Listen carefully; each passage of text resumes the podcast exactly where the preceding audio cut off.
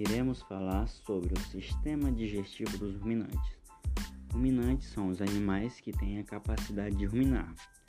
Eles são animais poligástricos, possuindo três pré-estômagos, sendo esses pré-estômagos o rumen, o retículo e o omaso, e um estômago verdadeiro, ou glandular, chamado abomaso. Exemplos de ruminantes são o boi, o carneiro, o veado, o camelo, a cabra, a girafa.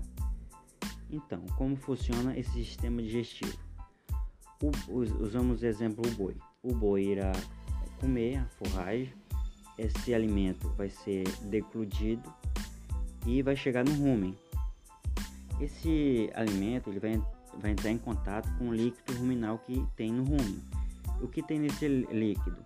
Vai ter bactérias, fungos e protozoários esses são responsáveis por degradar a celulose encontrada no alimento.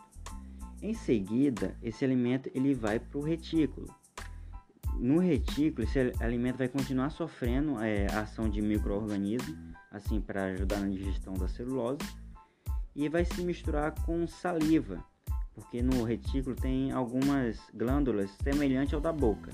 Vai ser misturado com essa certa saliva e vai ser regurgitado, ou seja, esse alimento vai voltar para a boca do animal, que vai ser remastigado novamente para diminuir sua proporção. Né? O alimento vai diminuir sua proporção, triturado novamente e decludido.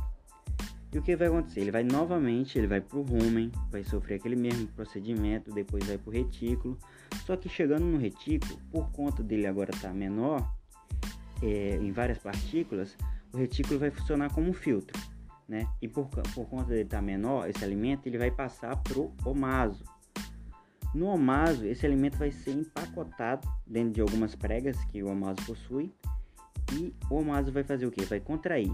Assim, ele vai espremer o alimento. O alimento vai soltar aquele sumo, aquela água. Aquela água vai ser absorvida e o bolo alimentar vai estar, tá, depois de tirar essa água, vai estar tá mais seco, né? Vai ser passado para o abomaso.